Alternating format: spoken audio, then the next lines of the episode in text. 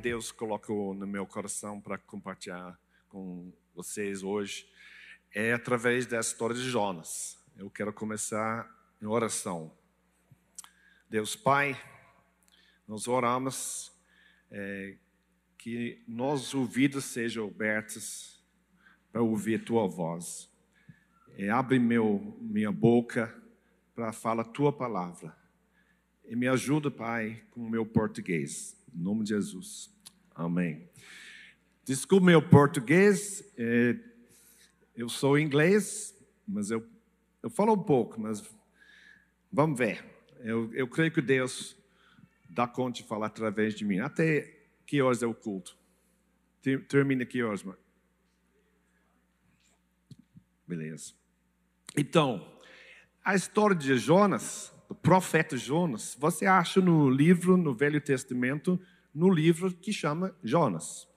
E eu vou resumir a história e depois eu vou ler o último capítulo de Jonas. É, fora do livro de Jonas, o profeta Jonas é, é mencionado no é, livro do Velho Testamento, do segundo Reis, capítulo 14. Fala que ele profetizou para o povo de Israel no reinado de um rei chamado Jeroboão, Jeroboão, ele, do Israel. Ele era um rei ruim, muito ruim. Mas Jonas profetizou a restauração das fronteiras do Israel. Profetizou uma coisa boa, e aconteceu.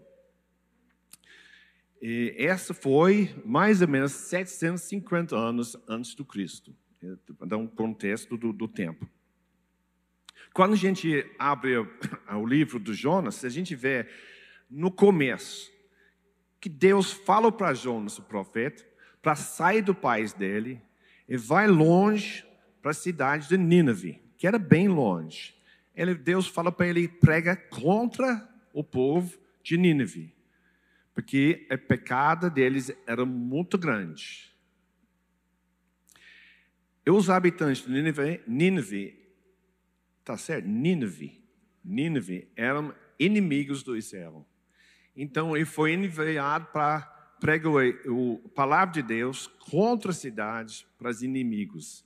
É como se fosse mandado para falar para Putin, para arrepender. Jonas não gostou de ideia. Ele fugiu de Deus. Fala que ele pega uma carona num barco, indo para outra direção. Para Tarsis, cidade de Tarsis. Que outro lado do Nínive, outra direção. Então, estava no barco, o Deus mandou uma tempestade muito forte no barco. E os marinheiros começou a orar para seus deuses, como perguntar por que essa tempestade? É perguntar para Jonas, quem é, quem é seu Deus? Por que não estou orando? E Jonas fala, não, essa tempestade é culpa minha, porque estou fugindo do Deus do céu, da terra, do mar. Ele perguntou, como a gente, o que a gente faz para essa tempestade contra você parar? E Jonas falou, não, me joga no mar. Eles não queriam, mas no final não tinha opção. Os marinheiros jogou Jonas no mar. Mas Deus mandou uma grande peixe que engoliu Jonas. Ele ficou vivo no estômago do peixe. Ele ficou três dias. Dentro do peixe, Jonas orou. Depois da oração, Deus mandou a peixe vomitar ele na praia. E capítulo 3 começa igual capítulo 1. Deus fala hoje de novo para Jonas: vai a Nínive. Vai a Nínive e prega contra a cidade. E essa vez Jonas obedeceu e foi. Fala que Nínive era uma grande cidade. Levou três dias para andar na cidade a pé, de um lado para o outro. E três dias, Jonas pregou essa mensagem. Não foi uma pregação muito boa, na minha opinião. Foi isso. Daqui a 40 dias, Nínive será destruído. Amém. Pronto. Eu, eu imagino que lá na Israel, quando Jonas profetizou, uma coisa boa aconteceu. Ele era bem popular, mas não sei daqui, Nínive. Mas na verdade, que a Bíblia fala que o povo ouviu a mensagem e arrependeu e abandonaram os seus maus caminhos e na esperança que Deus teria misericórdia e não destruir a cidade. Agora nós vamos é, ler, a Adriana vai ler a parte de capítulo 3, versículo 9, que é o último versículo de capítulo 9, é, capítulo 3, é o, o capítulo inteiro de é, 4, é, capítulo 4 que essa é a reação quando Deus decidiu não destruir a cidade. Tendo em vista o que eles fizeram e como abandonaram os seus maus caminhos, Deus se arrependeu e não os destruiu como tinha ameaçado. Jonas, porém, ficou profundamente descontente com isso e enfureceu-se. Ele orou ao Senhor: Senhor, não foi isso que eu disse quando ainda estava em casa? Foi por isso que me apressei em fugir para Tarsis.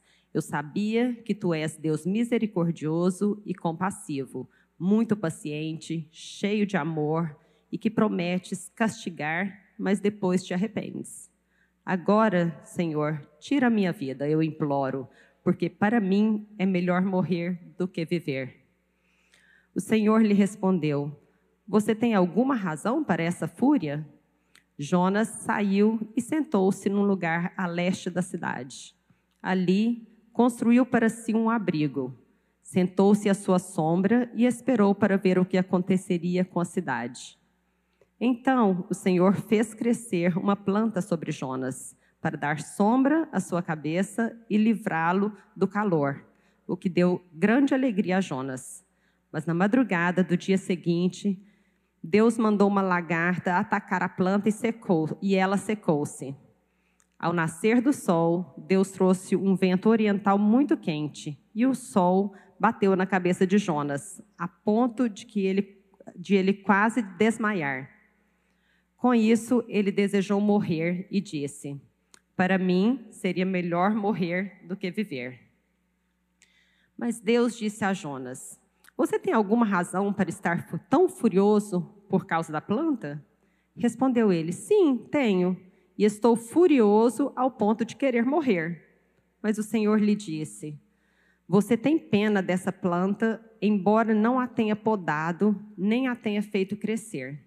Ela nasceu numa noite e numa noite morreu.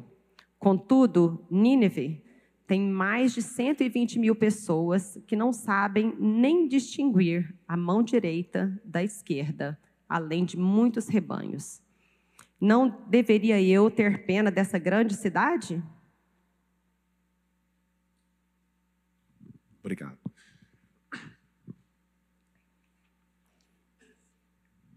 Eu quero fazer um, observações sobre essa história. Primeiro,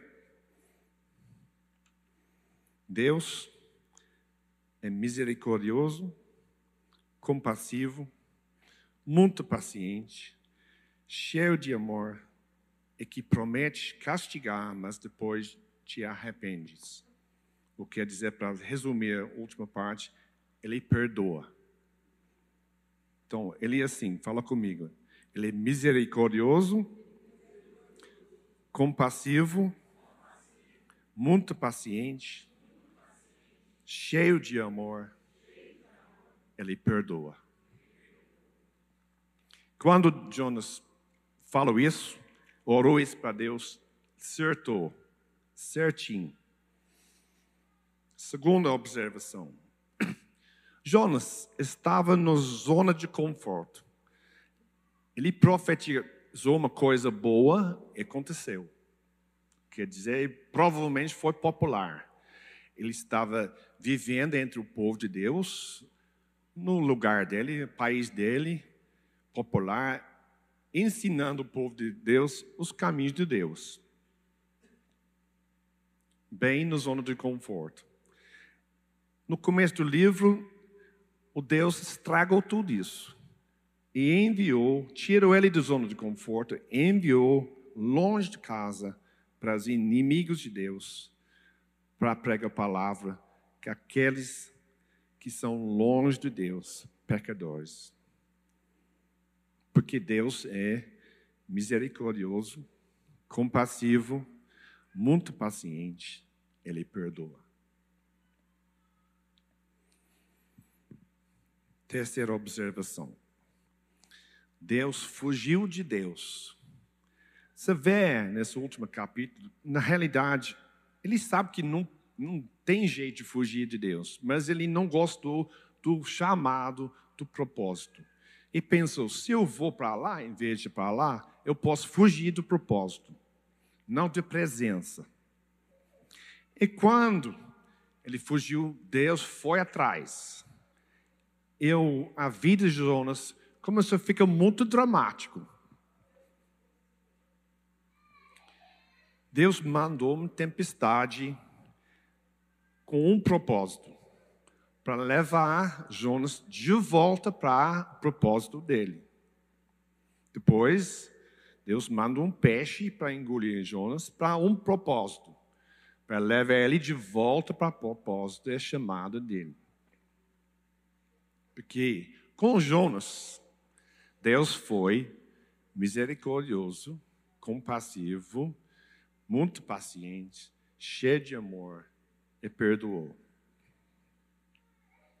Então, no segundo parte do livro, Jonas cumpriu o, o propósito de Deus, o, o chamado. Ele pregou e foi bem sucedido. Na verdade, esse se eu não me engano, foi o maior reavivamento no Velho Testamento.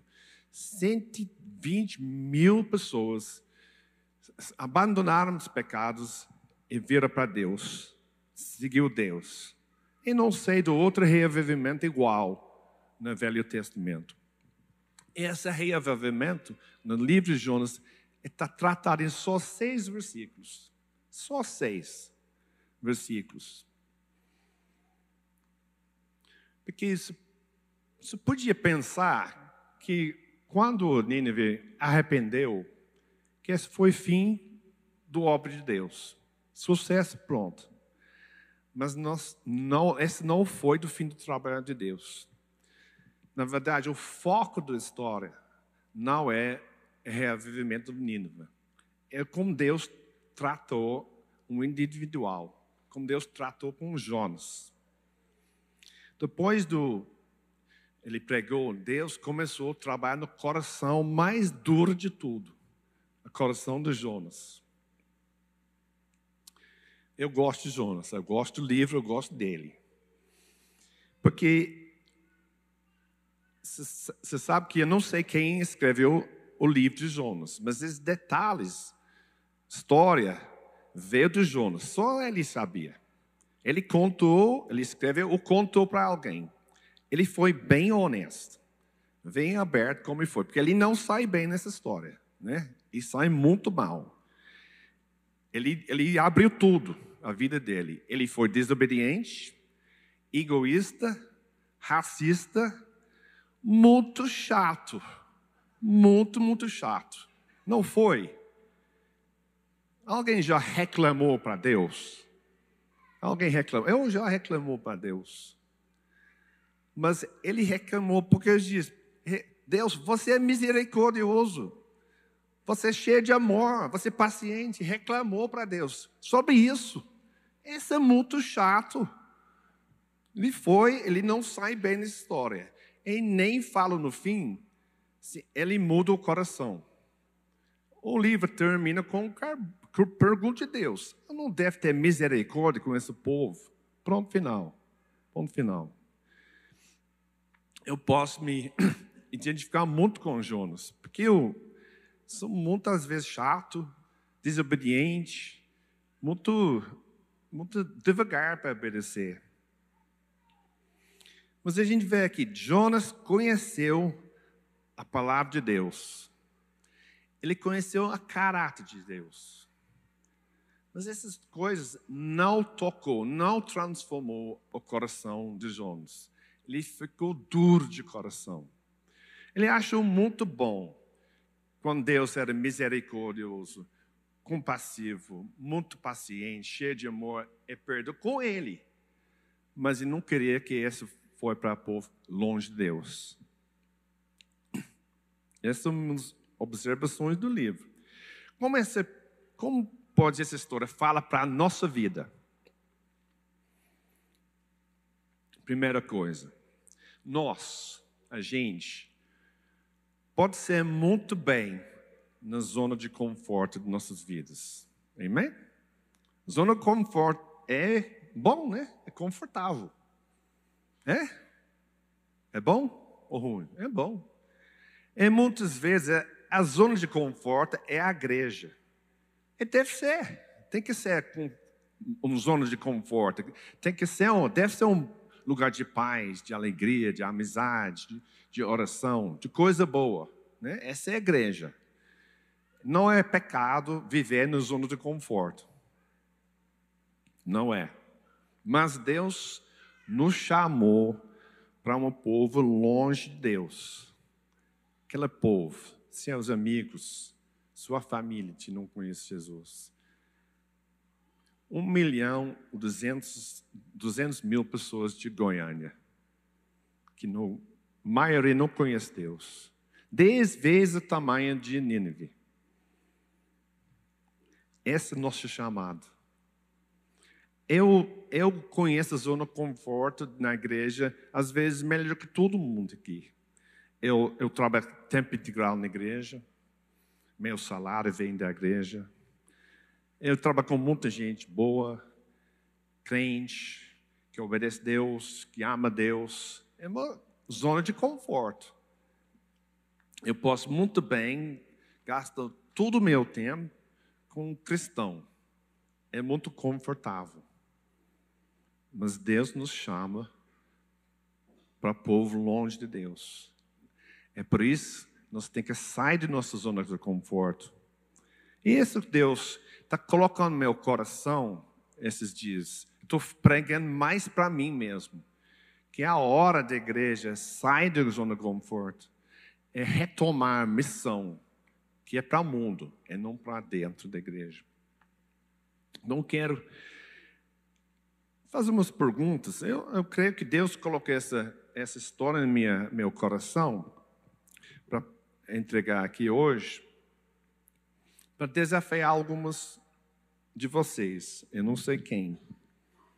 Mas eu vou perguntar: será que você está fugindo do chamado e propósito de Deus para a sua vida?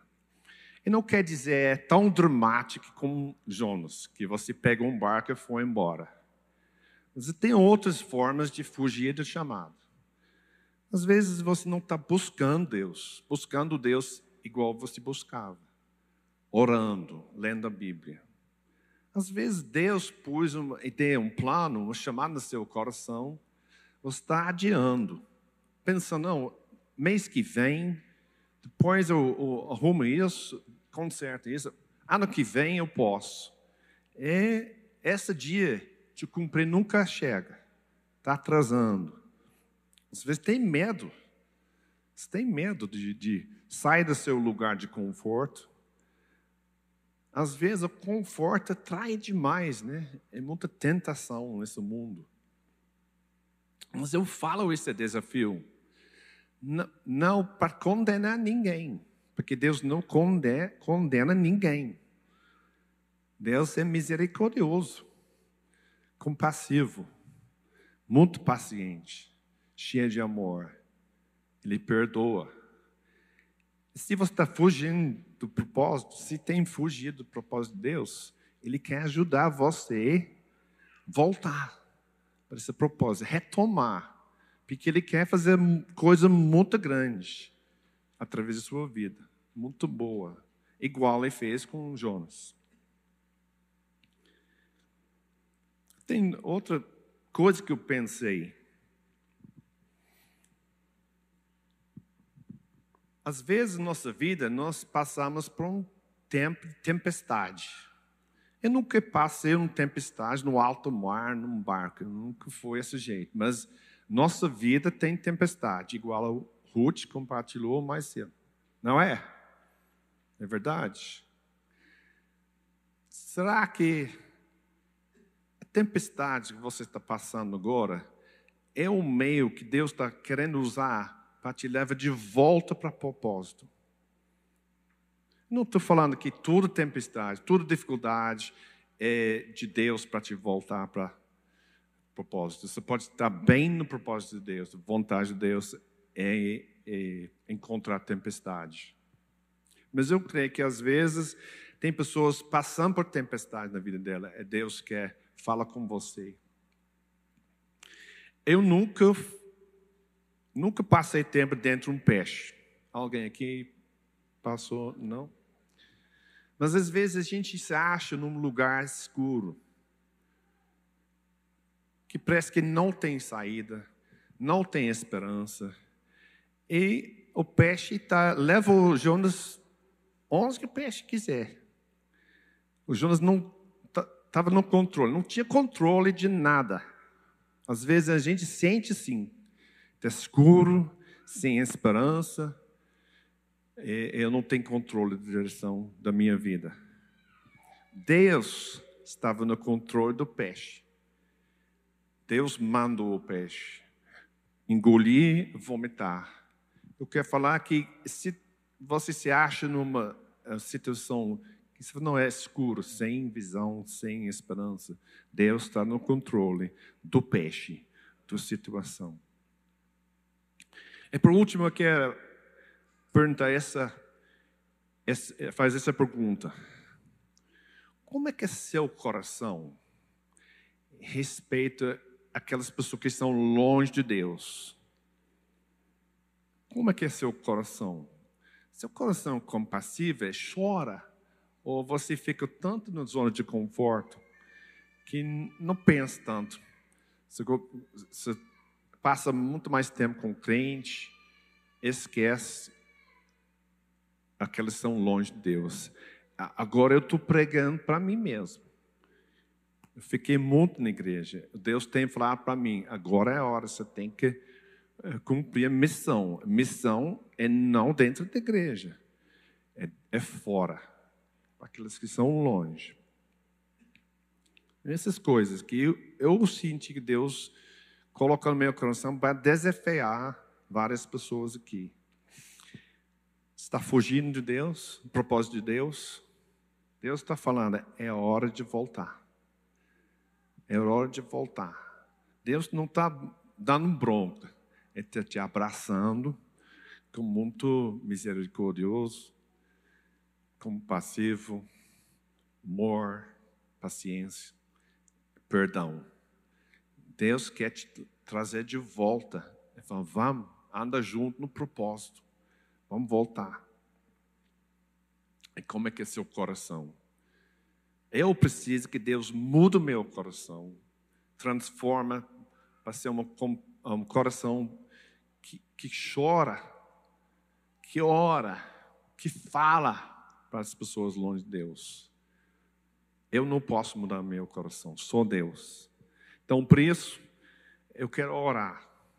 Eu quero fazer uma oração, mas é assim, o importante que Deus falou com, com você, com você, hoje. Responde. Responde para Deus.